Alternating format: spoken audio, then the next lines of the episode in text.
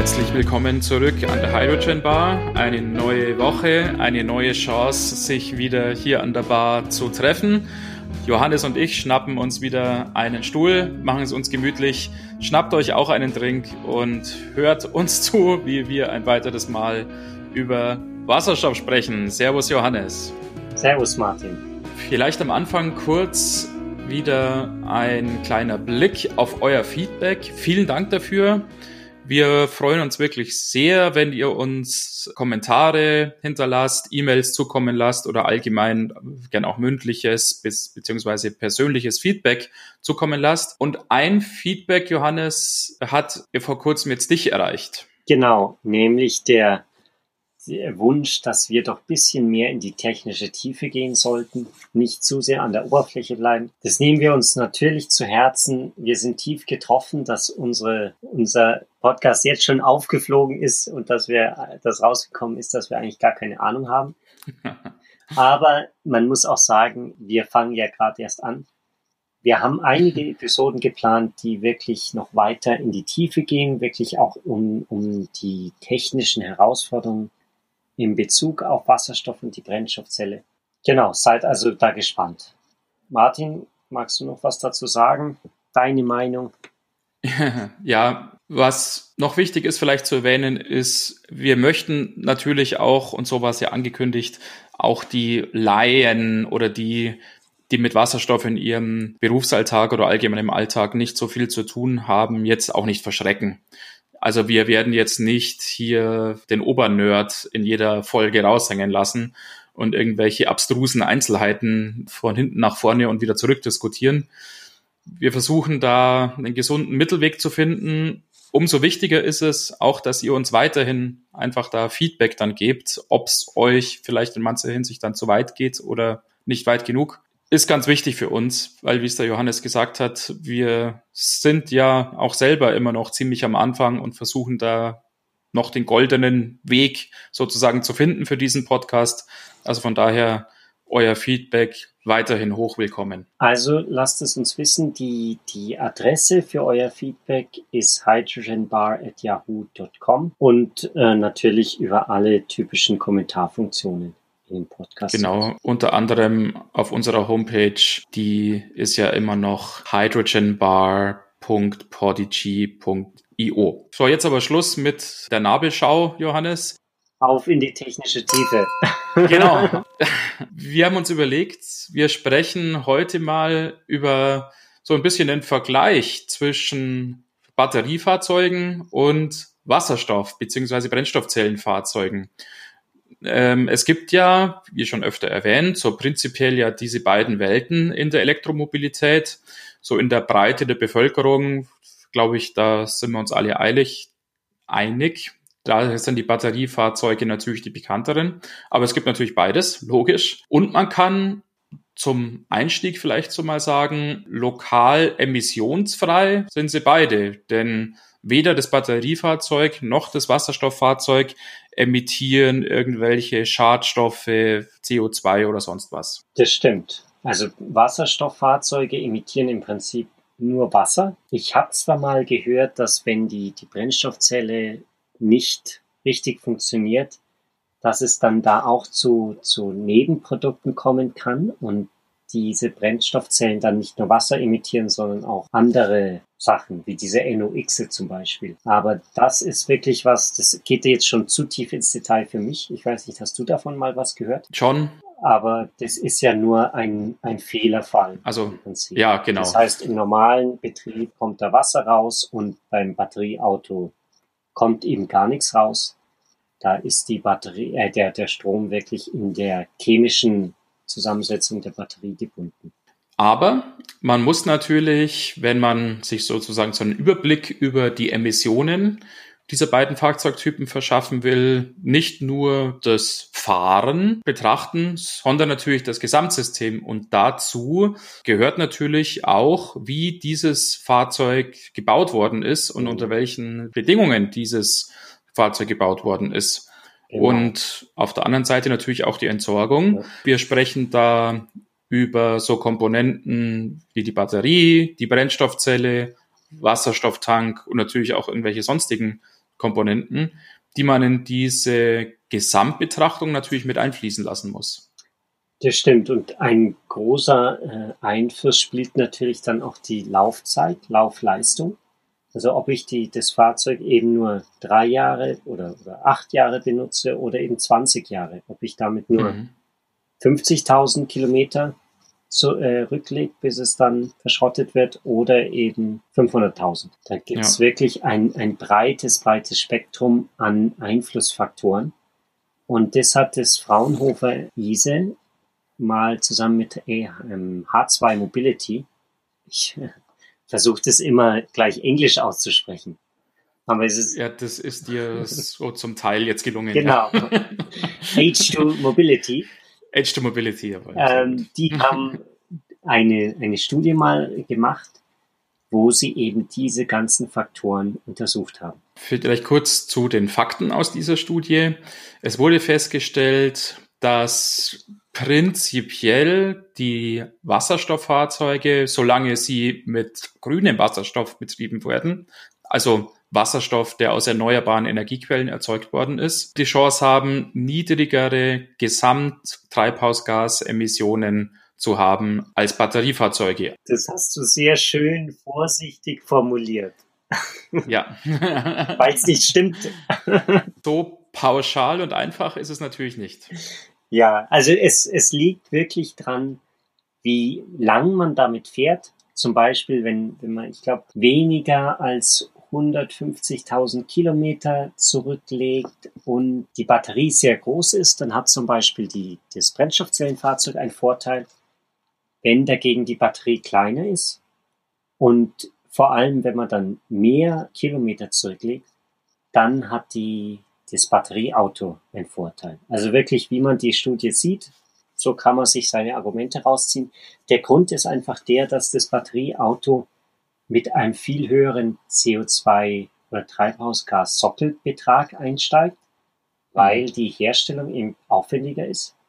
Allerdings während dem Betrieb werden dann viel weniger äh, Emissionen erzeugt. Und beim Brennstoffzellenfahrzeug, das steigt man eben mit einem niedrigeren Anfangsbetrag ein.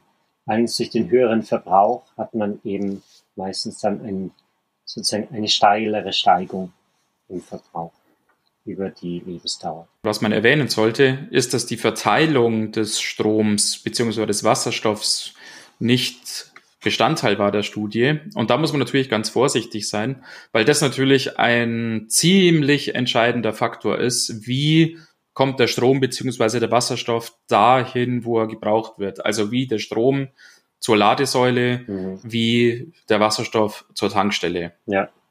Und das ist natürlich grundsätzlich ein Pro oder eine Herausforderung, sowohl bei Wasserstoff als auch bei Strom, wie man eben sicherstellt, dass da möglichst wenig CO2-Emissionen erzeugt werden.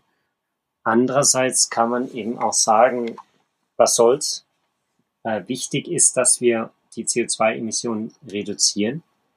Und je nachdem, welche Fahrzeuge man hat, kann man auch mit dem heutigen Strommix schon CO2 einsparen im Vergleich zum Verbrennungsfahrzeug zum Beispiel. Ja, hier natürlich wieder so der große Blick. Reicht es, einen gewissen Prozentsatz einzusparen oder ist es vielleicht gerade im Hinblick auf die Klimaschutzziele nötig, so weit wie möglich einfach einzusparen? Also reicht es, wenn man so ein bisschen Strebertum an den Tag legt oder muss man wirklich sein Leben komplett umkrempeln? Ja, aber da sind wir wieder in dieser typischen Diskussion, die, die mir immer wieder auffällt, wenn es um das Thema geht, mit diesem Top-Down-Prinzip, wir haben die Pariser Klimaschutzabkommen und müssen CO2 reduzieren. Das sind die Lösungen. Ich vermisse da aber immer diese Sicht von heute weg. Wir haben heute ein gewisses Angebot an Fahrzeugen und die Frage ist, was will man auswählen? Welches Fahrzeug will man auswählen? Und ich wähle mir eben das Fahrzeug aus, das am günstigsten ist, das mir am meisten Spaß macht. Für die meisten Leute spielt es keine Rolle zu sagen, ja, 2050 muss ich ja CO2-neutral sein. Deswegen ja. wähle ich mir heute ein Brennstoffzellenauto aus. Ja, ja, ja, völlig richtig. Das ist vielleicht auch ein Thema, das uns noch öfters begleiten wird. Äh, das glaube ich auch. Weil das wirklich in vielen, vielen Konferenzen, Diskussionen hat man eben diese Sicht von der Zukunft nach heute und sagt, ja, ist doch mhm. klar, wir müssen heute Brennstoffzellenfahrzeuge und Batteriefahrzeuge verkaufen, weil in 2050, da wollen wir ja auf Null sein. Und das beißt sich ein bisschen mit der heutigen Realität. Ja, hast du nicht das Gefühl, dass sich in der Bevölkerung so ein gewisser Gesinnungswandel schrittweise einstellt? Weil dieses Gefühl habe ich eigentlich schon. Natürlich geht's wahrscheinlich zu langsam oder der Wandel ist nicht stark genug.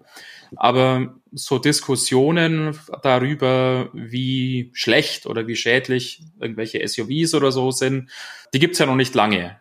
Also die mhm. gibt's seit ja, was weiß ich, seit äh, zwei Jahren vielleicht oder so. Also da stelle ich doch schon fest, dass in der Bevölkerung und vor allem auch so in den breiten Medienlandschaften dieser Gesinnungswandel zumindest zu einem gewissen Prozentsatz doch einsetzt. Ja, an den Verkaufszahlen sieht man es zumindest noch nicht. Sieht man eigentlich das Gegenteil, ja, genau, ja, ja. Da muss dann man natürlich sagen, dass zumindest aus technologischer Sicht dann halt das Angebot stimmen muss. Genau die, die Fahrzeuge, die müssen attraktiv sein. Und da sind wir wieder bei den Batteriefahrzeugen natürlich. da, das hat wirklich äh, der Elon Musk mit Tesla sehr, sehr gut gemacht, dass er dieses Elektroauto gebaut hat, das die Leute wollen und das Spaß ja. macht, wo die Leute einsteigen, dann fahren und dann steigen sie mit einem Grinsen ja. aus. Das ist vielleicht das, was ich mir für die Brennstoffzellenfahrzeuge auch wünsche und wo vielleicht auch ein großer Unterschied ist sind, äh, zwischen Batterie- und Brennstofffahrzeug, dass bei den Brennstofffahrzeugen gibt es halt ein Hyundai und ein Toyota. Ja. Das sind jetzt nicht die Marken, die du mit Fahrspaß und, und inspirierenden Autos verknüpfst. Das sind nicht die Marken, die die Early Adopter ansprechen. Also sehe ich prinzipiell genauso, aber das ist, glaube ich, ein Problem. Ich meine, es gibt ja auch dann noch einen Honda oder einen Mercedes oder sowas. Aber das ist, glaube ich, eben ein Problem, was dann die etablierten äh, Hersteller so ein bisschen halt betrifft. Mhm. Weil, um mal jetzt noch ein anderes Beispiel zu erwähnen, wenn BMW jetzt halt irgendwie einen Fünfer oder sowas bringt, den gibt's mit Benzin, mit Diesel, gibt's elektrisch und gibt's dann halt vielleicht auch noch mit Wasserstoff. Also klar ist das irgendwie ein cooles Auto, so ein Fünfer und so, aber man hat halt nicht das Gefühl, dass der Fünfer mit Wasserstoff jetzt wirklich halt was Besonderes ja. ist.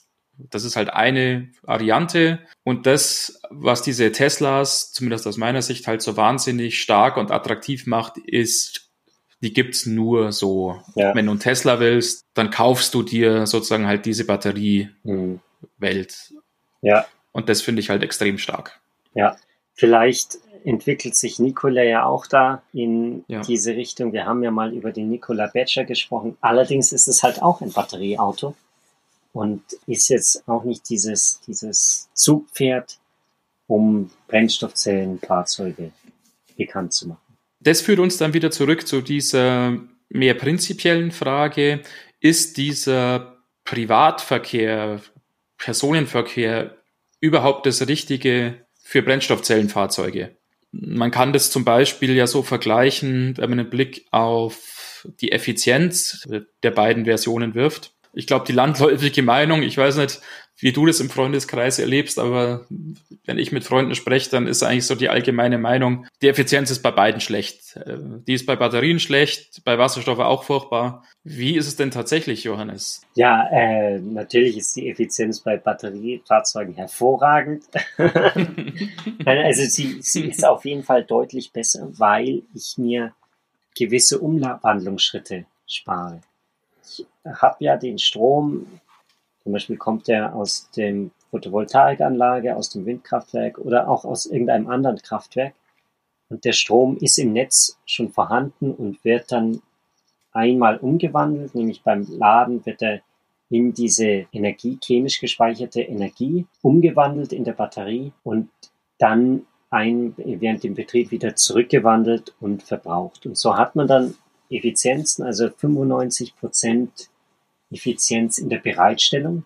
Das heißt, der Strom durch die Netze durch die Ladesäule ins Fahrzeug.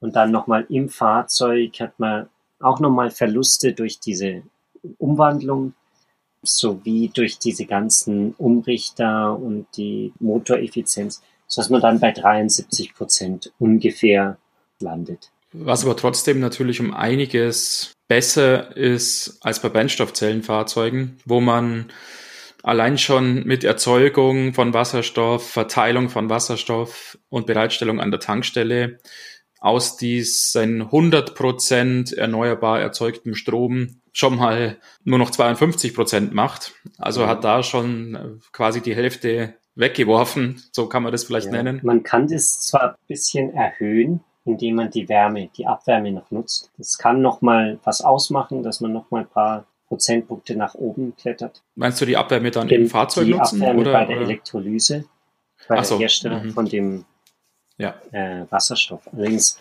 muss das halt zusammenfallen, weil die, die Wärme kannst du nicht transportieren. Ja, und es geht ja weiter mit der Vernichtung von Energie, wenn man so sagen kann, im Fahrzeug. Denn alle Komponenten in so einem Brennstoffzellenfahrzeug, die haben ganz logischerweise auch einen Wirkungsgrad.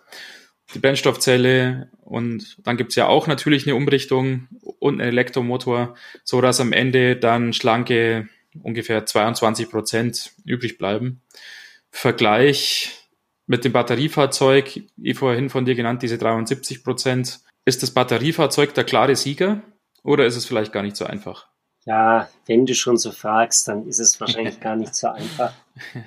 Ich habe gedacht, wir brechen jetzt einfach ab. genau.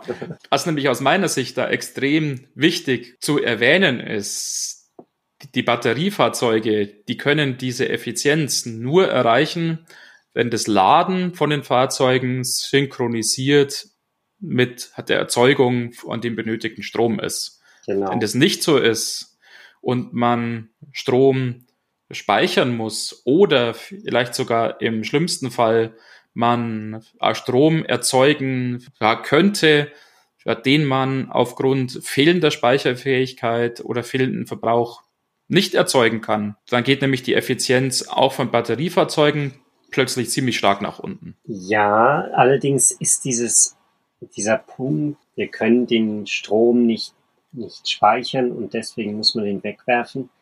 Ich finde, der, der trifft nicht immer. Also einmal ist, es ist rein physikalisch ist natürlich richtig, ich muss Strom, den ich jetzt verbrauche, auch jetzt herstellen. Ich kann nicht mhm. sagen, ich stelle den jetzt her und in 15 Minuten ziehe ich ihn wieder aus dem Netz das muss sich wirklich die Waage halten, sonst bricht das Netz zusammen. Insofern hat man wirklich Herausforderungen. Zu dem Punkt, wir haben ja den Strom, der dann sozusagen weggeworfen werden muss. Da sage ich, am Ende ist es rein eine Frage des Geldes. Wenn ich okay. super billig Photovoltaik aufbauen kann und zum Beispiel jetzt in Spanien ähm, wird Photovoltaik zu 3,5 Cent pro Kilowatt Stunde verkauft von, von so Großkraftwerken, Photovoltaik-Großkraftwerken. Was macht es denn dann aus, wenn ich das einfach 40 Prozent überdimensioniere? Dann habe ich mhm. 40 Prozent höhere Kosten. Bei 3,5 Cent ist es nicht die, die große Welt und zahlt es einfach. Vor allem, wenn ich dann sage, im, im Gegensatz bei der fossilen Energieerzeugung, habe ich oft Erzeugungskosten von 7, 8, 9, 10 Cent pro Kilowattstunde. Mhm.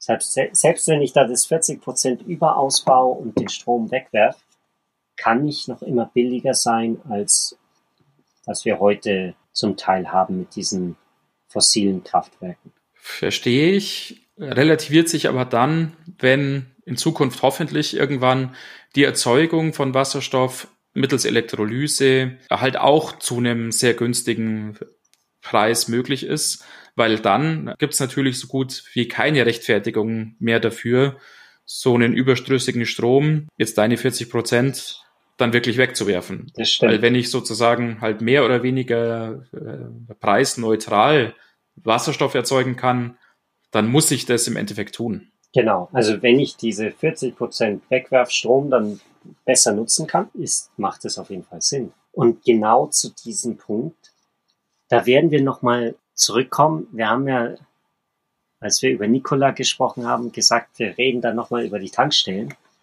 Das ist nämlich ein Punkt, warum eben der, der Nikola seine Tankstellen irgendwo an die Autobahn baut, sozusagen mitten im Nirgendwo, weil da der Strom sehr günstig zu haben ist. Aber da werden wir dann bestimmt bald in einer der nächsten Serien drauf zurückkommen. Es führt uns im Endeffekt wieder zurück zu dem, was wir eigentlich in jeder Folge irgendwie sagen, glaube ich. Es gibt Vorteile im Endeffekt, im Endeffekt für beide Welten. Es gibt Anwendungsbereiche, wo das Batteriefahrzeug einen ziemlich klaren Vorteil vor dem Wasserstofffahrzeug hat.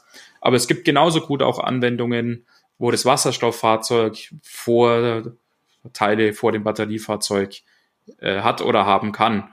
Und wir sprechen da halt von diesem Schwerlastbereich, wo der Wasserstoff seine Vorteile hat. Und wir sprechen, vielleicht kannst du auch da gleich noch was dazu sagen, für das Batteriefahrzeug halt eher bei diesem kleinen, persönlichen ja, Stadtverkehr mit kleinen Fahrzeugen. Ja, das ist der, die übliche Ansicht, ähm, okay. dass Batteriefahrzeuge eben in der Stadt sind, klein, der Stadtflitzer und dann alles, was außerhalb der Stadt ist, das kann man ja dann mit Brennstoffzelle machen. Allerdings habe ich jetzt hier sozusagen eine, eine Wirtshaustisthese mir überlegt, nämlich macht es, also macht, äh, stimmt es überhaupt? Weil ein, ein Freund von meinem Bruder zum Beispiel, der ist jetzt vor kurzem in eine neue Wohnung gezogen in, in der Stadt, in München. Und der kann in dem ganzen Wohnblock, in, in dieser Wohnanlage mit den 100 Wohneinheiten, da dürfen die maximal ein Elektroauto laden, hm. weil der Anschluss von dieser Wohnanlage kann nicht größer dimensioniert werden und das liegt anscheinend an der Zuleitung. Also gar nicht mehr innerhalb der Wohnanlage, die ist relativ mhm. neu, also wäre eigentlich darauf ausgelegt, aber das Kabel, das von der Straße da reingeht, das ja. trägt es nicht. Was man halt auch nicht äh, so ohne weiteres dann ändern kann. Genau. Und das ist eine große Aktion, Wahrscheinlich tatsächlich was muss man dann nicht nur das Kabel ändern, sondern irgendwie auch den, den lokalen Stadtteiltransformator und vielleicht dann mhm. sogar noch die Zuleitung. Also da hat man wirklich einiges an Infrastrukturaufwand. Und mhm. wenn das jetzt wirklich der Fall ist für viele Wohnimmobilien in der Stadt, dann erübrigt sich eigentlich das da, da Elektroautos zu nutzen, weil so ein Elektroauto mit, mit großer Batterie, das lädt man vielleicht dann einmal pro Woche. Mhm. Allerdings, wenn ich das jetzt abends oder nachts laden will und dann sage ich, wir können drei Autos pro Nacht laden und dann aber nur jede Nacht, dann lande ich halt bei irgendwie 20 Autos, die ich in der Woche in, ja. in dieser Wohneinheit laden kann. Man braucht doch irgendwie einen Nachtwärter oder sowas, der dann umschaltet. Ja, gut, man kann es auch automatisieren natürlich. Aber, aber ist bei einer Wohneinheit äh, oder Wohnanlage mit 100 Einheiten sind halt 20 Autos pro Woche jetzt nicht auch das, nicht was die, ja, die Eigentümer von den Wohnungen zufriedenstellen. Ja. Und wenn man dann aufs Land schaut, dann sagt man, auf dem Land, da hast du Platz, da hat jeder eine Garage. In der Garage ist meistens Strom, da ist auch ja. relativ einfach, weitere Stromkabel hinzulegen, weil meistens hat man eben diese kleinen Strommasten, diese Holzstrommasten, wo das Kabel dran mhm. hängt, oder es ist sowieso Wiese oder relativ einfach dann das, das zu erweitern. Und auf dem Land fährt man auch viel mehr Kilometer, weil du, du musst ja zwischen den Orten hin und her fahren, du ja. pendelst vielleicht in die Stadt rein du hast nicht diese, diese Situation wie in der Stadt, wo ich dann fünf Kilometer zur Arbeit fahre und einfach, weil ich ja. zu faul bin oder weil, weil die U-Bahn eben nicht da liegt, wo, wo ich hin muss oder falsch geschnitten ist. Deswegen fahre ich Auto. Und da denke ich mir, ist es nicht sinnvoller, auf dem Land mit, mit den Elektroautos rumzufahren, wo man dann wirklich diese schöne hohe Effizienz hat von den 70 Prozent und Wasserstoff nicht eher was ist für die Leute in der Stadt, die halt zu Hause nicht laden können, die vielleicht auch gar nicht so oft mit dem Auto fahren, weil sie meistens mit dem Fahrrad oder U-Bahn oder Bus in die Arbeit fahren und nur wenn es mhm. dann regnet, dann brauchen sie ihr Auto oder so oder wenn sie aus der Stadt raus müssen. Das wäre doch ein, eine viel sinnvollere Anwendung, habe ich mir gedacht. Ich glaube, sie widerspricht irgendwie so ungefähr allem, was der, der typische Wissenschaftler herausgefunden hat, oder? Nicht unbedingt, würde ich sagen, Ah, Okay. weil was gut. ja schon, also was ja schon Plan für die Zukunft ist, dass die Anzahl der Fahrzeuge insgesamt sinken wird, so dass eben nicht mehr, wie es aktuell der Fall ist, jeder ein Auto hat, vielleicht sogar zwei Autos hat oder eine Familie, ja, auf jeden Fall zwei Autos hat, ja, vielleicht noch ein Motorrad dazu und vielleicht noch ein viertes oder irgendwas, sondern äh, dass einfach die Gesamtzahl der Fahrzeuge schon deutlich sinken wird. Da sind wir aber wieder genau beim selben Thema wie vorher mit dem Blick aus 2050. Wie Ja. realisierst du das? Wie funktioniert das? Genau. Ja. Wie ja. motivierst du jemanden, seine vier Autos und zwei Motorräder abzugeben? Ja, da müssen natürlich, und da schließt sich der Kreis mit der Stadt, halt die Angebote dann in dieser Stadt stimmen. Bezüglich Carsharing, vielleicht dann irgendwann halt bezüglich autonomem Fahren, bezüglich On-Demand-Services, wo ich auf irgendeiner App einfach eintippe, ich brauche jetzt ein Auto quasi und dann Mhm. kommt eins angefahren. Und das würde natürlich auch dann diese Ladeproblematik lösen. Wenn ich mich als Nutzer oder als Privatperson halt nicht mehr drum kümmern muss, wo und wann das Auto tatsächlich geladen wird, sondern wenn ich einfach sage, so, ich brauche ein Auto und schon kommt ein volles angefahren. Das wäre natürlich toll. Also ich bin ein absoluter Fan von dem autonomen Fahren. Hoffe, dass das mal kommt. Ja. Ich habe aber auch mal gelesen, dass dieses autonome Fahren den Verkehr um 40 Prozent erhöht, weil Mhm. eben viele Anbieter da um dich als Kunden konkurrieren werden. Mhm. Und deswegen fahren die ganze Zeit leere Autos durch die Stadt, weil die immer hoffen, möglichst nah Ja. an der nächsten, nächsten Kunden zu sein. Wobei das doch bestimmt auch eine marktwirtschaftliche Sache ist, äh, so ähnlich wie es bei einigen anderen Sachen auch war. Also was weiß ich, diese Fernbusse oder sowas, da gab es auch am Anfang irgendwie 15 Anbieter oder 20 Anbieter. Und jetzt gibt's ein Monopol. Ja, ja, genau. Das ist natürlich das andere Extrem. Aber was ich eigentlich damit sagen wollte, ist, dass es ja nicht lang dauert, äh, ja. bis aus den äh, 20 da halt welche rausgefiltert werden Allerdings habe ich bis dann da wenige übrig bleiben. mal eine in einem Interview gehört, das müssten wir mal recherchieren, ob das stimmt, dass noch keine, kein Taxi im Betrieb oder, oder in keiner Stadt hat das Taxigewerbe Gewinn gemacht, bis eine, ein Oligopol geschaffen wurde, Okay. die Preise festgeschrieben wurden. Aha. Weil dieses Taxigewerbe ist halt, hat so niedrige Eintrittsbarrieren, Mhm. dass sobald da irgendjemand merkt, da macht man ein bisschen Gewinn, kommt der Wettbewerber und kopiert das Modell einfach und äh, schickt seine Taxis los zu einem bisschen geringeren Preis und damit kommt es wieder Ja. zum, zum Preiskampf, sodass es auf Null runtergeht, bis die eben wieder pleite gehen. Und deshalb sind die auch so sensitiv da bezüglich dieser, dieser Angebote wie Uber und so weiter, Genau. ja, gleich irgendwie hysterisch werden und da irgendwie äh, das ganz große Verklagungsrad plötzlich drehen. Genau, weil die diese festgesetzten Preise unterbieten, Ja. unterlaufen und dadurch im Prinzip dieses ja, das Business kaputt machen. Und du, du siehst ja dann in Amerika auch, wie, wie dann selbst diese Uber-Fahrer sich beklagen, dass sie nichts mehr verdienen und dass Ja. es im Prinzip viel, viel schlechter geworden ist in den letzten Ja, Jahren. ja. Das ist eine interessante Sache, wie sich das mit dem autonom, autonom Fahren durchsetzen wird oder, oder ob das da weiter so läuft. Allerdings muss ich mal sagen, das hat mit unserem Podcast eigentlich nichts zu tun. Ja, ich würde ganz allgemein sagen, Johannes, wir haben uns hier ganz schön verquatscht. in deutlich über der Zeit. Ähm, schlag vor, wir enden auf dieser Note für heute. Und äh, ja, vielleicht zum Abschluss nochmal der Hinweis, wie immer, wir freuen uns über eure Kommentare, euer Feedback, Wünsche, Anregungen und natürlich über eure Bewertungen. Ja, vielleicht das Learning aus der Sache ist, Wasserstoff- und Batteriefahrzeuge sind beide gut. Wir müssen sie nicht gegeneinander ausspielen. Sehr gut, genau. Wie immer gibt's Show Notes auf unserer Webseite, wo ihr auch die Quellenangaben findet. Schaut einfach nach, wenn ihr euch weiter informieren wollt, auf äh, hydrogenbar.podigy.io. Und das soll es dann jetzt auch wirklich für heute gewesen sein. Noch ein Schlusswort, Johannes? Wir danken für eure Geduld und ähm, hoffen auf anregende Diskussionen in Bezug auf unsere steilen Thesen hier. Ja, genau. Ihr sind gespannt. ja, heute wieder mal vielen Dank fürs Zuhören. Wir hören uns nächste Woche wieder. Macht's gut. Bis dahin. Ciao. Ciao.